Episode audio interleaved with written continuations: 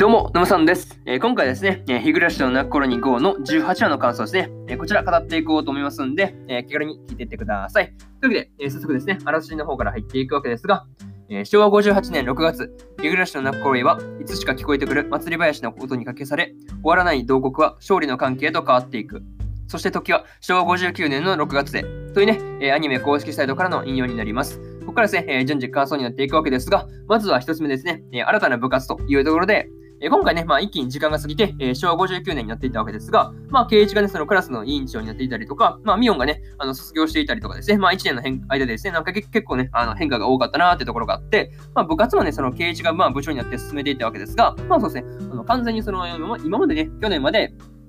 ミオンがやっていた役割ですね。まあ、これをその完全にそのケイチが全部引き継いだ感じになってんだなっていう風なところがね、まあ、あったわけですが、まあそうですね、あの引き継ぐようになった経緯もね、あのどんな感じでそうですね、引き継ぎ、引き継ぎをね、やったのかっていうところもね、なんか個人的にはその辺気になりますよね。あまあそうですね、ストーリーとしては関係ないんだろうけど、なんかその辺もね、個人的には気になったりしますという話ですね。はい。まあそしてですね、まあ新たな体制の中で、まあ行われたゲームで、まあそうですね、佐藤がボロ負けするというですね、まあちょっとね、あの、くすっと笑ってしまったんですが、まあ、やっぱね、やっぱなんていうのね、あの平和な感じがあって、すごい微笑ましかったなっていうところがありましたね。はい。まあ、それにしてもね、あの、リカとサトコの2人のね、あのセーラー服姿ですね。いや、もうほんと、ほんとこれはね、眼福につけるなって感じですね。いや、もうほんと眼福眼福って感じですごい目がね、癒されましたという話ですね。はい。えー、これが1つ目の感想である、えー、新たな部活というところで、えー、そして次が2つ目ですね。えー、ひなみ沢症候群の完治というところで、えー、リカとね、その里子の2人が、えー、エリエ診療所をね、まあ、訪れていたわけですが、まあ、最初はね、そのどうしてその入江診療診療所に来たのかっていうところがね、まあ、わからなかったんですが、まあ、そのね、佐藤子が発症していた、あの、ひなみ沢症候群の診断結果ですね、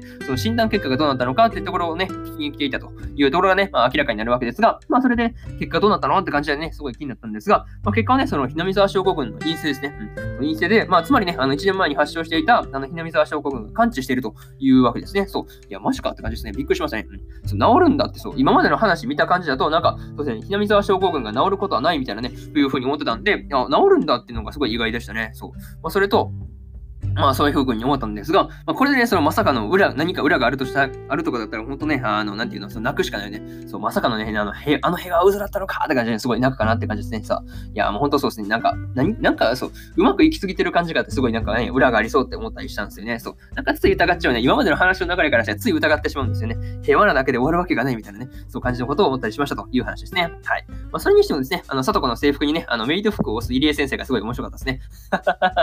すね。そう、いや、メイド服全力で押してくる入江先生何って感じですけどね、なんかその方がつ、なんか入江先生らしいのかなってとこですね。はい。えー、これが二つ目の感想出る、えー、ひなみ沢症候群の感じというところで、えー、次が三つ目ですね。一連の収束宣言と夢というところで、えー、リカとね、えー、その、その崎家のばあちゃんと、えー、村長の3人でね、まあ話をするために一堂に会していたわけですが、まあその中でね、えー、リカの提案で、えー、ダム戦争から続くね、まあ一連の出来事の収束宣言を出したりしたんですが、まあこれでね、果たして終わりなのかっていうところがね、すごい気になってくるところですよね。どう考えても後の尺どうするのって感じですよね。そんななんか平和なほのぼの系で終わるととても重いので、ね、いや、その辺が気になりま気になりますねっていう話ですね。まあ、それでね、あの、リカが、えー、外子と、まあ、その後ね、まあ、本屋に来たわけですが、まあ、そこでね、えー、リカが聖、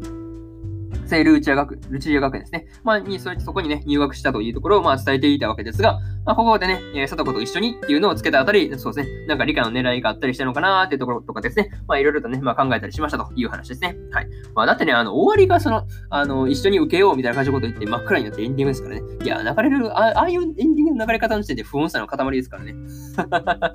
もうなんかもう怖すぎるよね。そう純粋に怖いなっていう話ですね。はい。まあ、あの黒いところどうなったんだろうってところが、ところですね。なんかすごい次回どうなったのって感じですごい興味が引き立て引き立てられますね。はい。えー、これが3つ目の感想である、えー、一連の収束宣言と夢というところで、えー、そうですね、最後にというパートに入っていくんですが、いやもう今回ね、あの、日の見沢で時間が過ぎた感じになんか違和感を覚えてしまうレベルでしたね。なんか、もう昭和59年とかいう時点で違和感の塊ですからね。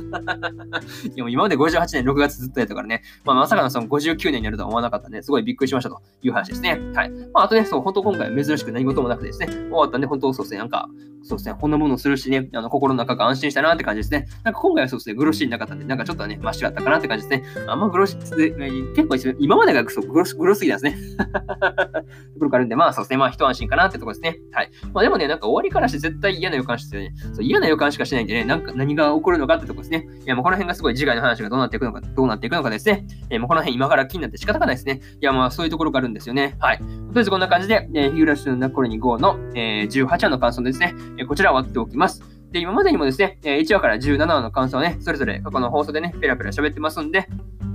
よかったらね、過去の放送も合わせて聞いてもらえると、えー、ものすごく嬉しいです。っていうところですね。はい。まあ、ただね、あの、放送回は、あのー、結構ね、過去の放送とか聞きたいけど、なかなか遡っていくのはめんどくさいっていう方がね、結構多いと思うんで、えー、私、沼さんのツイッターではですね、あの、放送回は、あの、見やすくね、まとめたツイートとかもしてますんで、よかったら、あの、見に来て、見に来てもらえると、書くのとね、あの、放送回を探すっていう手間がね、すごい手間が省けると思うんで、よかったら、あの、見に来てください。えー、結構そうですね、時間の節約っていう点では結構いいかもしれないですね。はい。まあ、よかったら見に来てください。見に来てください。で、ツイッターのそのリンクはね、概要欄の方に貼っておきます。ました。はい。で、今日はね、他にも3本更新しておりまして、えー、裏世界ピクニックの第6話の感想と、えー、呪術呪術廻戦の18話の感想ですね。うん、呪術廻戦、呪術はいつも噛むね。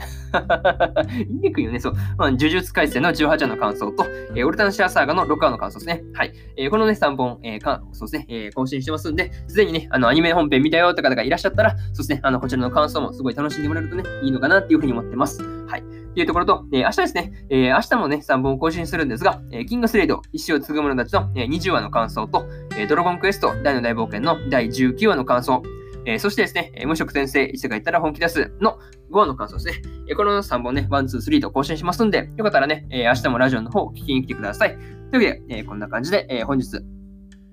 4本目のラジオの方終わっておきます。え、それではね、皆様良い一日をお過ごしくださいね。はい。えー、終わっておきます。え、以上、沼さんでした。え、それでは次回の放送でお会いしましょう。こちらまたね。バイバイ。